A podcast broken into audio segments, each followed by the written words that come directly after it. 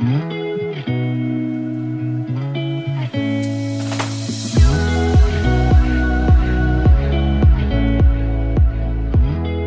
大家好，欢迎来到 Annie 爱情急诊室，我是 Annie，你的爱情诊疗师。在这里，我会解答大家在感情上遇到的疑难杂症，陪你在爱情里成为更好的自己。喜欢我的节目，欢迎到 Apple Podcast、Spotify 给我五星评价，也可以小额赞助我们，支持我持续带来更好的创作给大家。现在时间十二月二十九号星期四下午两点十九分，也就是说，就是节目在。不到七个小时就要上线了，然后我现在才在这边录音。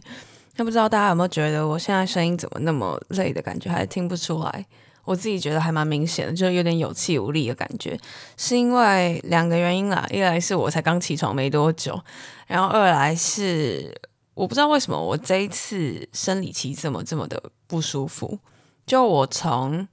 嗯，应该是两三天前来的吧，然后我就只能真的只能一直躺在床上，然后很很累，很没精神。然后因为我就是呃前几天刚好有出去外面的事情，然后要站一整天，所以就不知道哎，从那天站完一整天之后，我回来真的就超累的，就睡了睡都睡很久，然后睡了醒之后醒了又可以马上再睡，啊就这样一直睡睡睡睡睡。对，然后很多事情都没有办法做，所以我现在就是有点有气无力。然后昨天晚上甚至还因为就是我白天真的睡太多，然后我晚上有一点点睡不着。可是我知道如果我再继续这样子下去，会一直恶性循环，所以我就在睡前喝了一小杯酒来助眠。然后我在猜啦，现在可能是有一点那个烟酒嗓吗？我不知道。对，这个声音真的是很很不像我，很好笑。对，好。没关系，就请大家多多包涵了。这样子，今天呢是想要来跟大家聊一下，就是因为其实我平常很少有时间去记录发生了什么事情，然后我也比较没有这样子的习惯，就我可能不会发生什么事都发现动啊，或者是什么的，然后也不太会去。写日记或是记录最近发生什么事情，我每次我的行事历都是写我自己看得懂那种。对，可是其实除了就是不只是没有这个习惯的原因，然后比较少有时间去记录这两个原因之外，其实我是蛮喜欢那种就是过了一段时间之后才回头发现，其实自己已经走过了那么多，然后就借由时间的催化。然后来回头发现，哎，自己其实已经成长了这些，然后改变了这些，蛮喜欢这种就是时间时间拉开的这种美感嘛，我不知道怎么说，对，所以其实我也觉得说，哎，一段时间过后再来回忆一下自己前面做了些什么，还蛮不错的。那刚好现在就是距离跨年倒数两天三天，对，那我们就来回顾一下在频道里面二零二二发生了哪一些事情。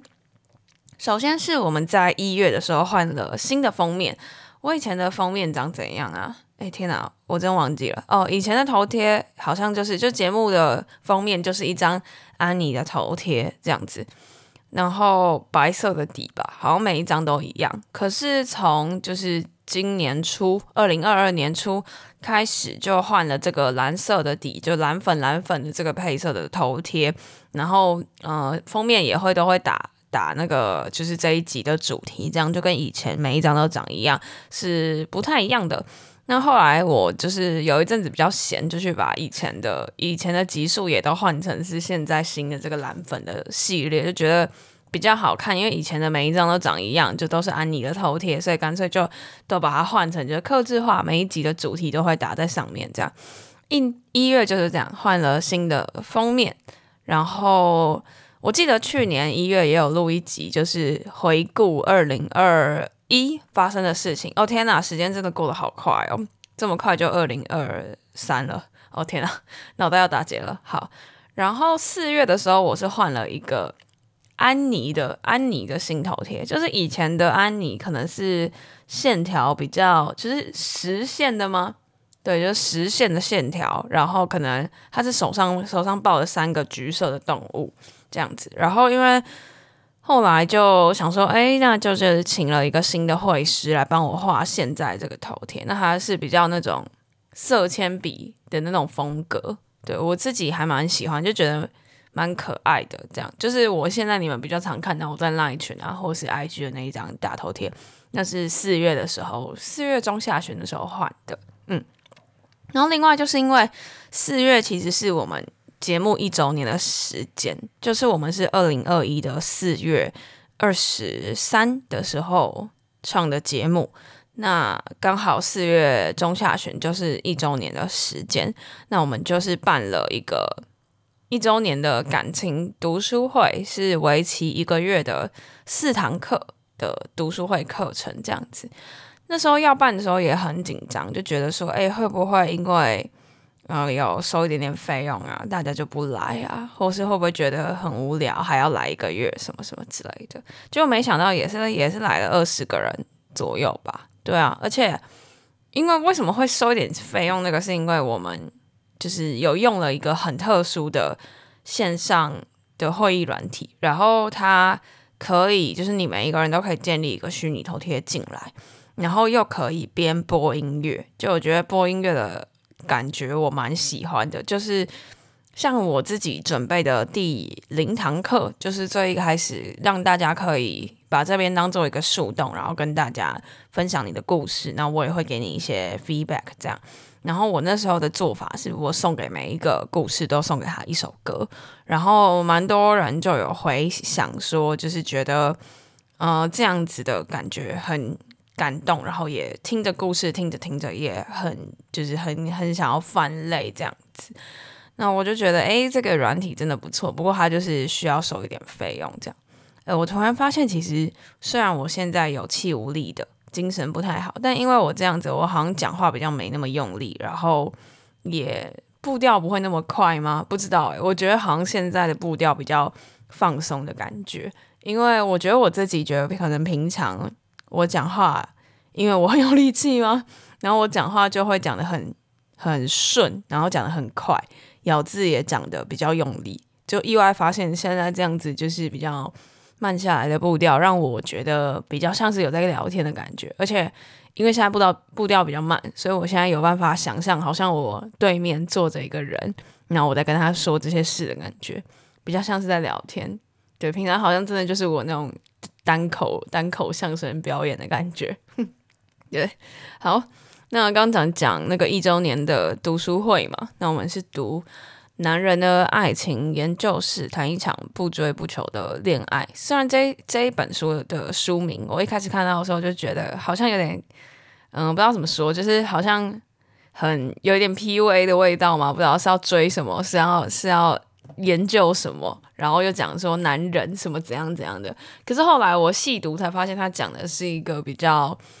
就是花若盛开，蝴蝶自来的概念，就是你不是说你要去真正的去拥有别人，你要去追求什么，而是如果你知道你自己在做什么，然后你其实就能够吸引到跟你调性比较相似的人。那我们就把它分了三个议题去讲。第一个议题应该是在讲怎么样了解自己在恋爱当中的人格，然后第二个议题应该是在讲，我想一下哦，就是你。要怎么样去展开追求吧？我记得，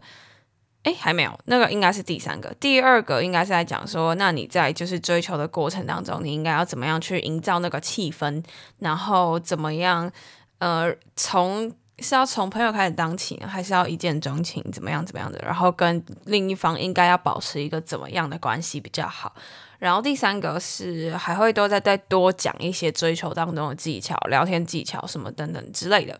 对，然后是我和安东尼和 Adora 三个人一起筹办的，那也很感谢当时候愿意相信我们的人，我们第一次开这样子的课程，然后就蛮多人来给我们支持跟鼓励。对，好，那再来回顾一下今年一些比较令人印象深刻的主题，就是只有在那个时候发生才合理的主题。就我觉得我今年。蛮大的一个尝试，就是在那个事件发生的当下，就做一些该说是跟风吗？也不算是跟风吧，就是跟时事跟得很快这样子。像是 Tinder 大片图，就是那个 Netflix 上面的实境剧，在讲说有一个 Tinder 上面的男生，然后骗了很多女生，那些女生在他身上花了很多钱的故事。然后那一部开始红的时候，我记得是，诶，我是跟安东尼聊，还是我自己讲啊？应该是我们两个讲吧，我有点忘了。哦，对对，应该是我们两个讲，因为他他看完之后，他很有心得，而且甚至连他妈妈都有看，我觉得超好笑。对，Tinder 大骗图。然后我记得那一题我们的。那一集我们的标题好像是下什么男人的嘴骗人的鬼，然后就超多人听，超好笑，超多人按赞啊！为什么会下这个主题？是因为我们很久很久以前，应该已经快两年了，在 IG 写过一篇文，叫做《男人的嘴骗人的鬼》是，是是有一些根据的，类似这样吧。然后就是因为有。心理学的研究统计发现，男生说谎的频率跟女生说谎的频率的统计这样子，然后我们就下了这个标题，然后那篇文也是超多人按赞，我就觉得超好笑，是怎样？很多人被骗过，是不是？就是那些那种很像那个。那个叫什么？怪奇事务所嘛，他不是都会打说什么你知道吗？然后讲一个动物动物的那个冷知识什么那种，也都会有很多人有兴趣，所以可能大家就突然觉得，哎，切中他的心吗？那一篇一直到现在都还有人按赞，我觉得很有趣。对，然后就做了 Tinder 大片图，然后我还跟安东尼聊过，就是王心凌，王心凌为什么又可以在窜红的原因。然后我们还去讨论了我们各自喜欢的男网红，诶，也不是不见得限定网红啊，网红艺人，然后男生女生我们就在做比较这样子。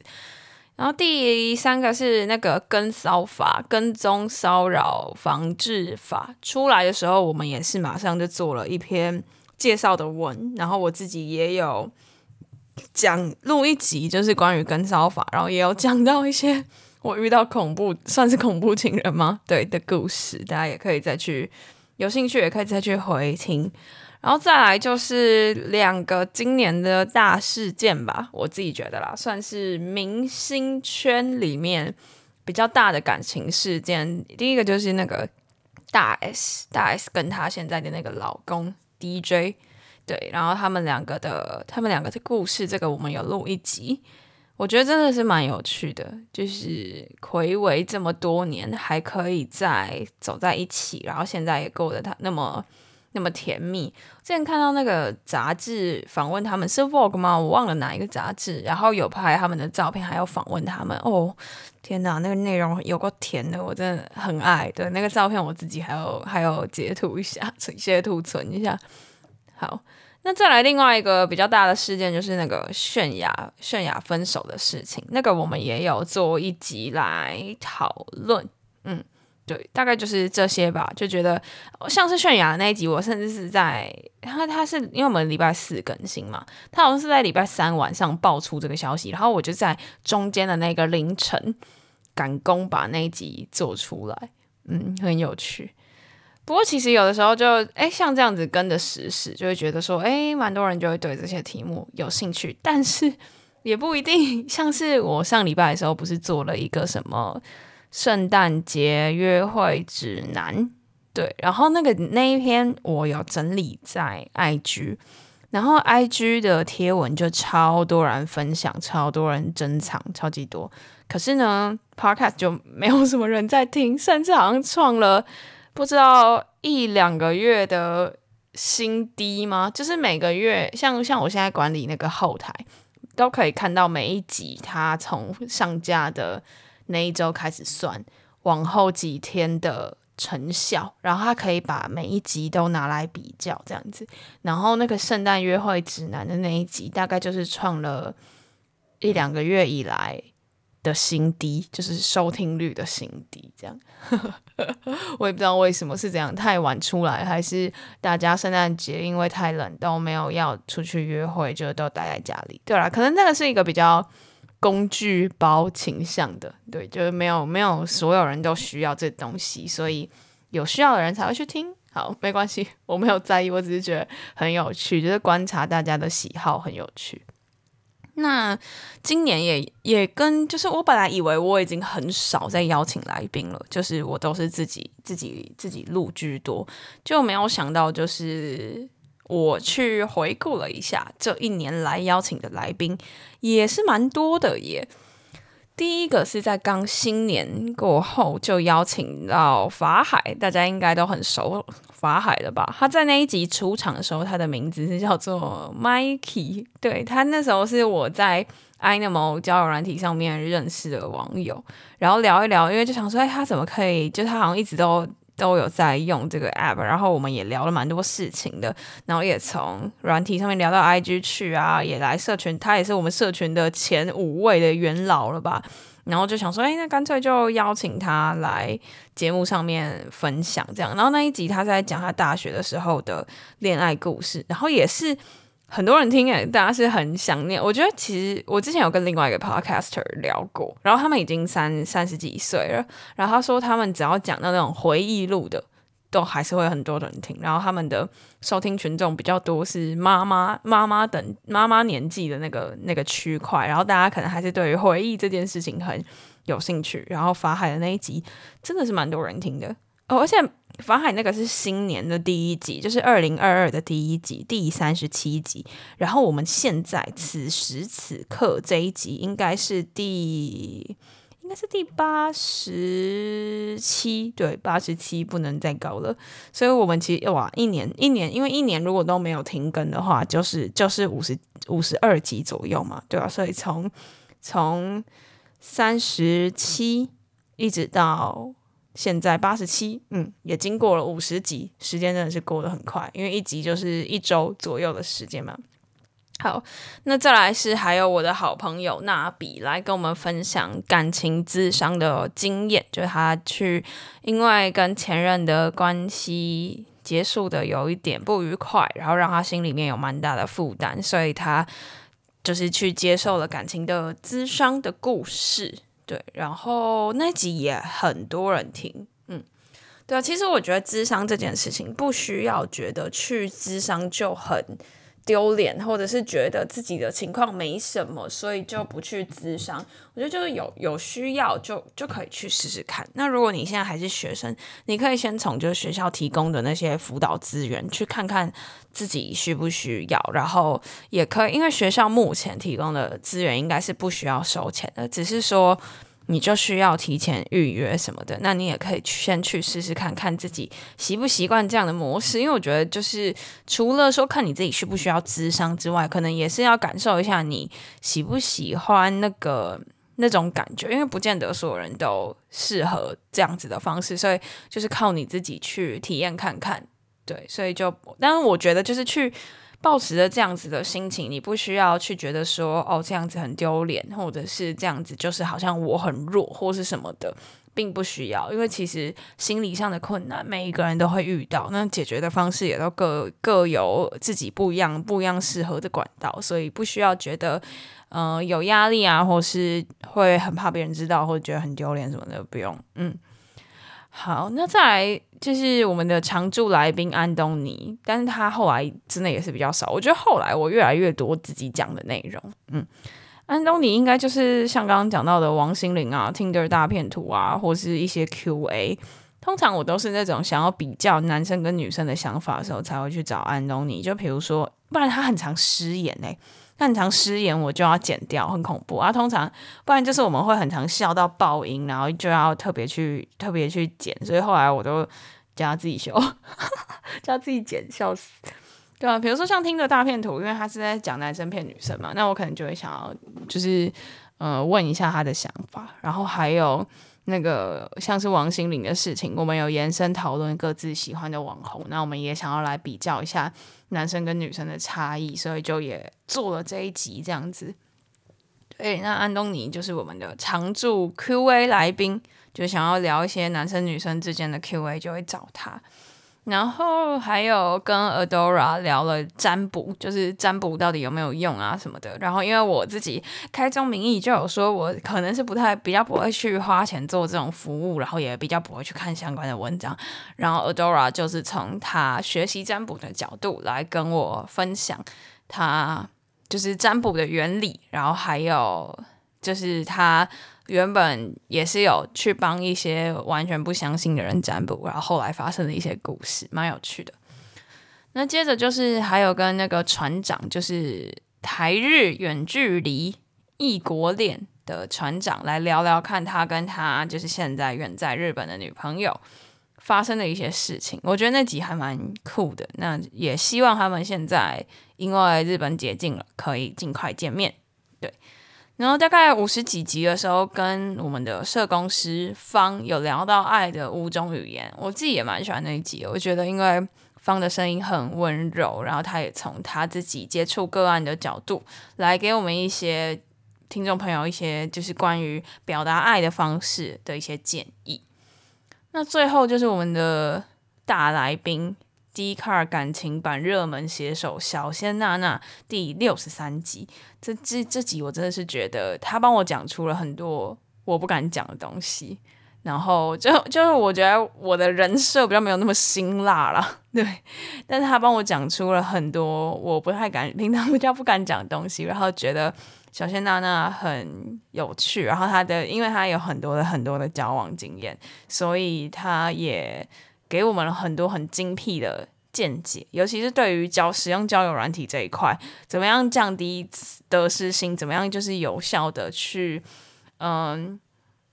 认识人，因为其实交友软体，毕竟你还是得花时间在上面。那这时候你有没有得到你希望的回报？可能就有些人会蛮在意的。所以小仙娜娜从她的观点来跟我们聊这些，我就觉得诶还不错，蛮有趣的。嗯，那一集应该算是我觉得近期跟来宾合作我最喜欢的一集，因为他把我很多我不敢讲的东西又讲出来，然后整篇就是知识量满满的概念，对。好，那接下来就是想要来回应一下，就我之前有开了一个新年 Q&A，然后还有我之前不是有写明信片给大家嘛，然后里面也有问大家比较想要听到哪一些主题，还有有没有想跟我说的一些话，那我就统一在这边做一个回复。好，第一个是有人问说为什么会创这个节目，其实一开始就是跟我的。以前的朋友，然后我们在学校就是常常跟人家在那边讲说，哎，用交友软体什么怎样怎样，就会发现说很多人很避谈这件事情，就会觉得，哎，网络交友对于网络交友有一些污名化的眼光。然后我们那时候就一直在想，但是但是其实我们都不觉得用交友软体是错的，而且其实我们都各自，像是我和安东尼，我们都在交友软体上面认识了还蛮多。就是一直到现在都有联络的朋友，所以我们不认为需要去把教育软体污名化。于是我们就在想，诶，那个时候好像差不多二零二零年末吧，新冠疫情的时候，新冠疫情在台湾慢慢就是爆发之后，Podcast 变成是一个新的新形态的自媒体，因为就是可能新冠疫情开始之后。人们都只能关在家里面，然后你每天眼睛、眼球接触的资讯很多，所以你可能也会视觉疲劳，然后开始就是用听觉的方式来接收一些知识，然后加上我自己本身就是有蛮多录音啊，或者是呃播报啊、主持这相关的经验，所以就想说用 Podcast 的这个名义来 Podcast 的这个媒介来跟大家互动，然后来讲说一些可能网络交友啊上面遇到的一些事情这样子。可是后来就主题做的比较发散一点点，就是也征征稿了一些可能名就是听众对我们的一些疑问，比如说他们就会开始问一些感情上面的事情啊什么的，然后就慢慢发现说，哎，原来。就是在感情的这一块，因为其实交友跟感情密不可分嘛。很多人为了就是用交友软体，通常都是为了寻求另一半，那有蛮大的一个族群是这样子。然后后来就开始慢慢收到一些感情上的问答，然后我们才慢慢发现说，哎，原来感情的事情是很多人会就是避讳去谈到的，可能是因为就是我们。的家庭教育通常都比较传统一点点吧，就是不太敢去讲爱啊，不太敢去讲性啊这些话题，所以就变成说，我们通常都是靠上网查啦，或是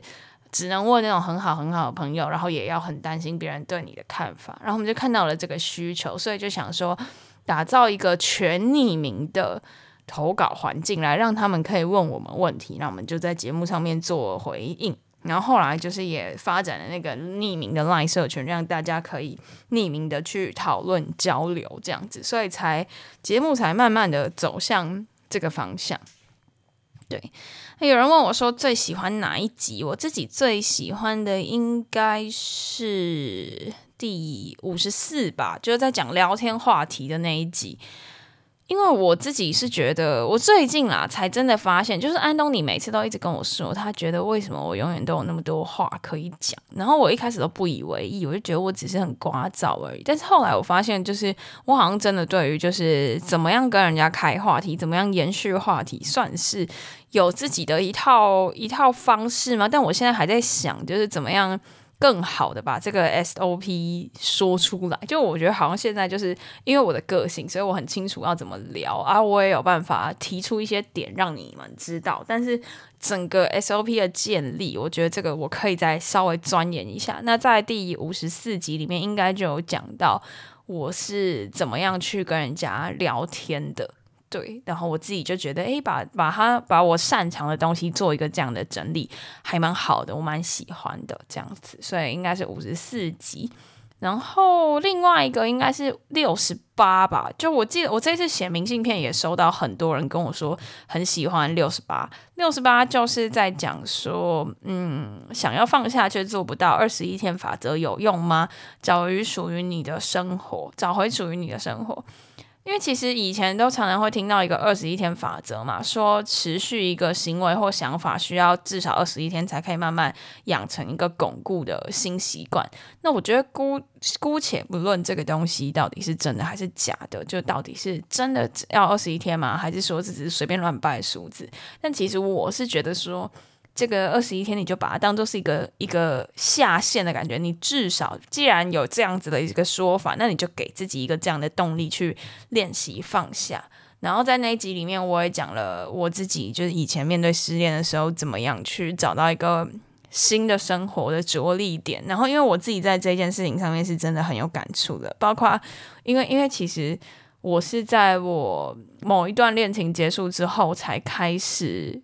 敢去做频道、开课，然后做这么这么多的事情，都是在我的那一段恋情结束过后，我才做这些事情的。所以，我对于这个议题，我是真的蛮有感的。所以，就自己也很喜欢这一集这样。然后再来就是刚刚，如果说选一个跟来宾合作，就是我刚刚说到跟小仙娜娜的那一集。好，让有人问我说，最喜欢台南的哪一些特色？其实我觉得台南很多点我很喜欢，但是因为我交通能力不佳，所以我嗯、可能不会选择台南当做我永久居住的城市。我还在想啦，对啊，因为因为我家本来是在新北嘛，然后就都有捷运可以搭，公车也都很方便，然后在家。就如果要回家的时候，爸爸也会载我，笑死！这什么 这什么爸宝发言？对，因为我真的就是像我是今年才有机车驾照跟汽车驾照，就是因为我已经距离十八岁很久了，但是我到今年才有机车驾照跟汽车驾照，是因为我就是就是很多很多朋友他们都离开台南，我以后要靠人就已经靠不住了，只能靠自己，笑死！对，然后我就是。我机车现在还 OK 啦，机车已经就机车骑比较多，所以机车练的还不错。可是开车我是从就是哦，而且因为我骑脚踏车骑超多年，所以我觉得脚踏车跟机车其实基本上都比较像的嘛，都两个轮子，所以我机车还算 OK。是安东尼教我的，我在此 shout out to 安东尼，感谢感谢你。好，对，然后呃，汽车的话，我在驾训班的时候就骑开的超级哩哩啦啦，我应该在前面的集数或是直播的时候就讲过，就是我开到哭的事情。对，就是确诊回去，因为我因为驾训班教练传给我确诊了嘛，然后我回去的时候就因为两三个礼拜没有开，所以开得很烂，然后就被骂，然后被骂之后我就在车上掉泪，然后回去的时候是。我叫安东尼来载我，因为我真的太难过了。然后我就在车上狂哭，我说：“明明就是你害我确诊的，然后你还骂我开的很烂，说我这样子。”然后就一直哭，一直哭，超白痴。可是其实我现在已经对那件事情释怀，我没有觉得怎么样，就我不会去想说是谁害谁，大家都嘛是被互相害来害去的确诊，不然不然怎么会发变成这样这样？对，但我我就是不太会开车吧，就太忙了。你要打档，然后还有手刹车，然后还有脚脚还有两个按键，然后还要打方向灯，还要转方向盘，要输事情有够多，我真的没有办法。虽然说虽然说我会打爵士鼓，就是一次要做很多事情，我 OK，可是呢，开车完全是另外一回事，没有办法，而且还要注意路况。我觉得不是。上个礼拜，上上礼拜跑去台南大学摆摊嘛，然后我就从我们家开，就是嗯，因为东西很多，所以就我们就叫安东尼开车这样子。那回程的时候，我就说我要挑战，我要开，那就我全程都开二十，后面后面的扒到一个不行，然后甚至还有人就是一路扒，然后超我的车这样子。那我一直就是在开在开在那个中间的那个路口，所以就啊，怎么办？怎么办？怎么办？但我觉得这真的是需要练习的啦。对，就是，而且其实实际上路之后，我发现没有我想象中那么可怕。就是，呃，因为我考考到驾照那天，我就是觉得我应该以后都都不短期内都不太可能开。然后，然后尤其是经过，就是从我考到到我那天开，大概也是两个多月。然后我就想说。怎么办？到底要不要试试看？可是就觉得如果不试的话，就很难得有这个机会让安东尼借我车，然后我们就是两个人这样子开回去。那我就想说，好啊，不试白不试。然后其实好像真的上路的时候，没有我想象中那么可怕。因为我之前学那个道路驾驶的时候，是在一个有很多很多施工的路段，然后又沿路上有小学有什么的，所以我。那个时候就是对于开开道驾很恐惧，因为就是那个路况很差。可是其实一般一般的情形下好像没有那么糟。然后因为我之前练习道路驾驶的时候，还是那个小学放学，垃圾车会一直出来什么什么的时间。然后我就发现，哎，好像好像我那天开车没有那么糟。当然以后会遇到的情况百百种啦，但是就放下了一些恐惧的心，觉得还可以啊，觉得多加练习这样子。好，扯远了。喜欢台南哪一些特色？那个台湾的那个文学家叶石涛，他有说过说，呃，台南是一个适合人们做梦、干活、恋爱、结婚、悠然过活的地方。其实我也很相信是这样。就台南人，就我在台北待过快二十年，所以我知道说，诶。我感受得到台南人跟台北人之间那个生活步调的差别，真的差很多。就我我大概我来的时候走路大概是他们的两倍速，这样子，就是我就咚咚咚咚咚咚，然后他们就是，就走路差很多，走路的速度差很多。而且后来因为我的我的妹妹，诶，表妹妹妹。他也来，他也来台南读书，然后他就跟我说：“哦，台北跟台南真的是差超多。”我也是这样子觉得，就是呃步调吧，然后还有那个生活的模式，而且哦还有完全就基本上不太会下雨，所以我就觉得不会下雨这点是真的蛮好的。对，但我我自己啊，我自己的还是觉得蛮习惯台北那种，就是可以坐捷运啊，可以坐公车啊，然后可能对我来说啦，空气好像有比较好一点点，就比较不会，我比较不会那个鼻塞什么的。之前呢，就有有这种感觉，但是我觉得台南的天气就是四季如春，然后还有步调很慢，然后很多就是要吃的东西很吃的东西很多。就我不习惯那些很甜的东西，但是我必须说，只是就是要吃东西，随时都有东西可以吃，这一点跟台北蛮不一样的。就是台北不是所有地方都有那么多东西可以吃，对，然后也不是那么多东西都有可能开到深夜啊，或是怎样怎样怎样的，对，所以我觉得。我蛮喜欢的是不会下雨啊，然后步调比较慢，然后到处都有东西可以吃啊，然后有蛮多那种就是可以看到文化古都的感觉的地方吧。对，这些地方是我觉得还蛮喜欢的。嗯，好，那顺带一提，就有人讲到说想要办线下的见面会，或是台南的聚会。我在猜，可能是因为我人在台南，所以演算法就会推给。跟我相近的人，所以其实我们的听众和我 IG 的粉丝有蛮大一部分是台南人。那我之前也有在社群里面调查过，然后真的诶，有蛮多台南人，他们就有在说诶，要不要在台南聚会。其实我本来是希望大家可以去，就是上上礼拜可以去南大找我，就我在南大摆摊的时候，因为其实南大的交通还是蛮方便的。然后就想说，诶，大家可以来南大找我这样子。可是那一天居然是就是。台南难得会冷哎、超夸张，那个真的是冷到我把我所有的什么卫生衣啊、围巾、帽子都戴上去，我还是觉得超级无敌冷，而且最扯的是下暴雨，就是。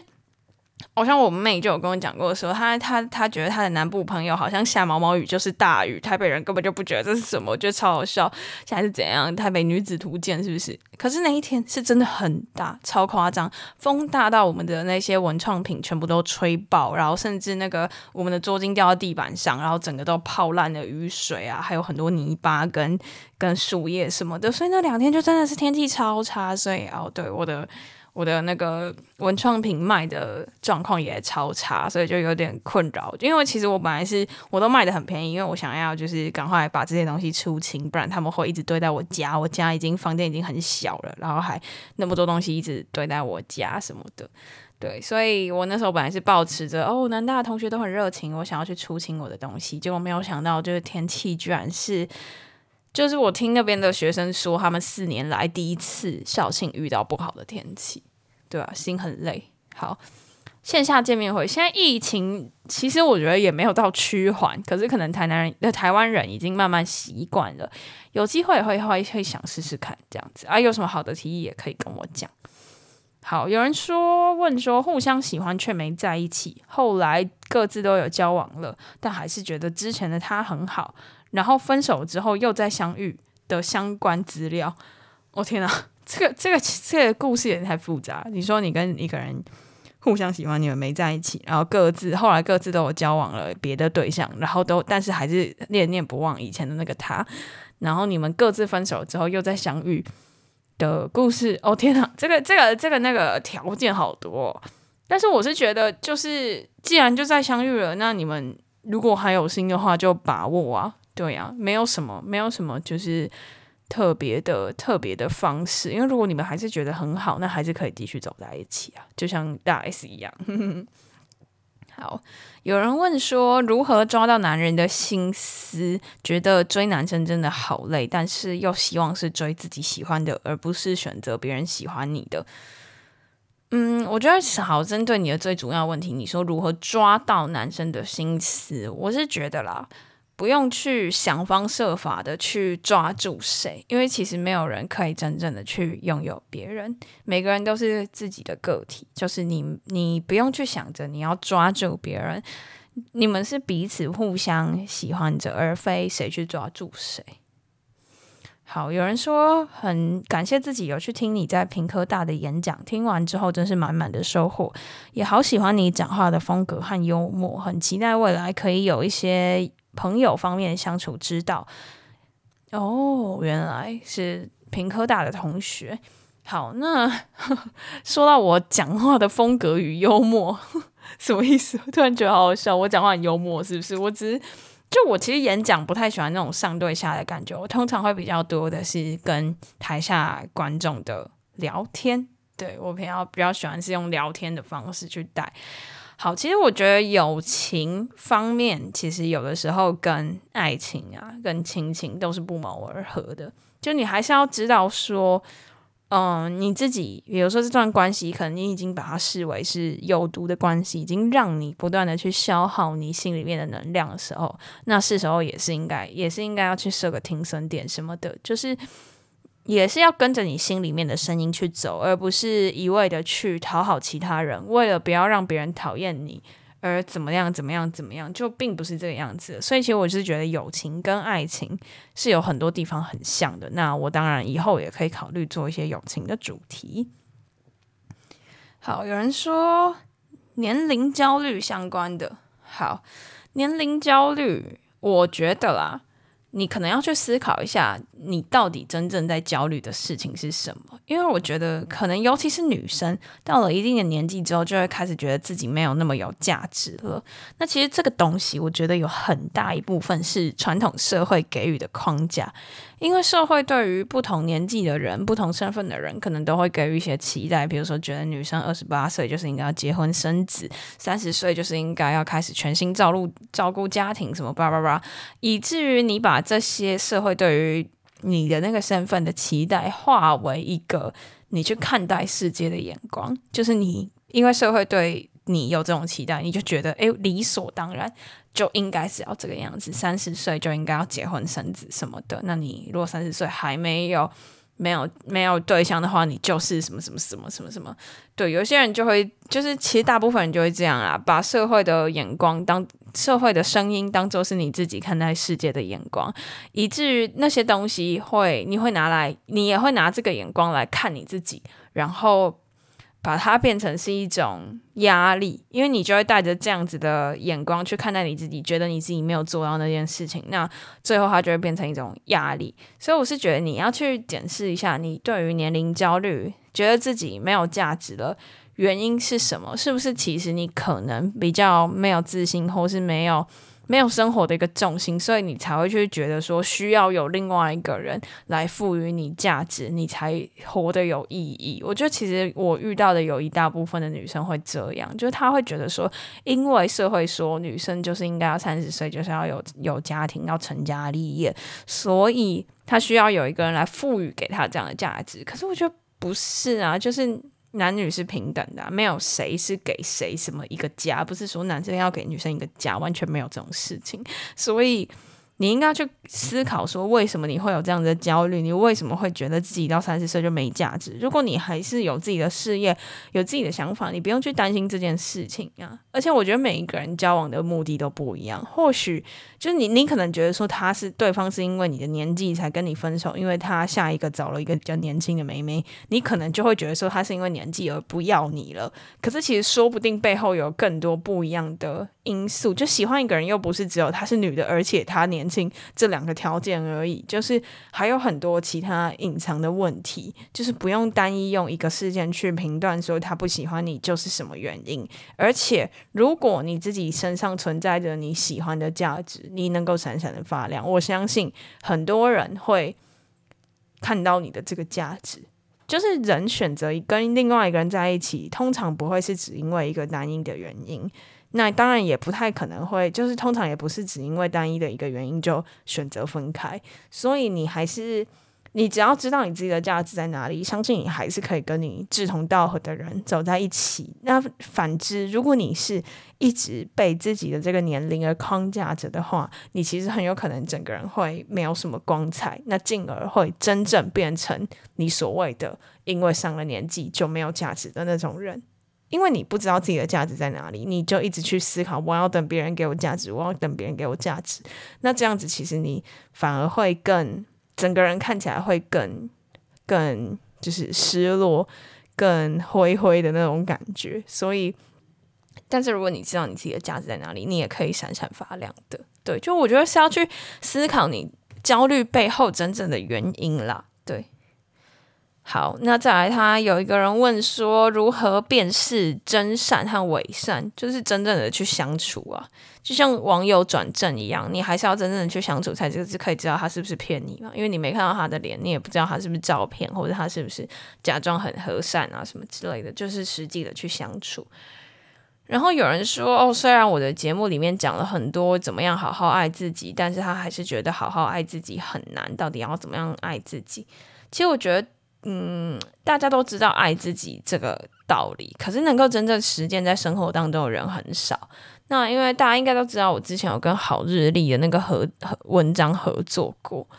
那我就是最近应该下个礼拜也会在他们那边再发一篇文章。那我自己就是想要主讲的，就是怎么到底要怎么样好好爱自己。其实。简单的说，我觉得就是要找到什么东西对你来说是最重要的，然后你要真的去实践那件事情，然后你知道自己在坚持什么，知道自己的信念，那你就不会去做出讨好别人的行为。就是你做的事情都是为了你自己而做，所以你不会为了别人的想法而去委屈，或是为了讨好别人、讨好别人喜欢而去做一些自己没那么喜欢的事情，进而牺牲了。你自己的心理，所以我的总结来说，就是要把自己要看重自己内心的声音，听聆听自己内心的想法，而不是一味的去讨好，去呃谄媚别人。因为其实很多不够爱自己，以至于关系走上结束的人，通常都是因为你都会去一直去听别人的想法，然后一直去讨好其他人，然后没有底线的一直去迎合其他人，而导致你自己其实不是心甘情愿做那些事情，所以心里不断的内耗。那要怎么做？就是你应该要找到对你而言最重要的事情，对你而言的信念、原则，然后并且实践那些事情，不要让其他人那么轻易的就去左右你的想法。这样子。好，那以上大概就是今天想要跟大家聊的。前面先跟大家回顾了一下这一年发生的事情，然后后面就是做一些大家对我的疑问，这样子。那在进入 Q&A 闲聊时间之前，别忘了追踪我的 IG Annie，你的爱情诊疗师，在那边会跟大家做一些日常的分享啊，也会跟大家有一些问答互动等等的。想要更了解我的话，欢迎追踪我的 IG。那另外呢，如果你正在为情所苦，可以加入我的 LINE 匿名社群，这是一个匿名的群组，那大家都会在里面互相交流、提问、讨论等等的。或许你现在遇到的问题，有人过去有这样子的经验，那就也可以给予你帮助；又或者是你自己的经验，也有可能帮助到其他人。那链接我都会放在下方的资讯栏，欢迎大家加入。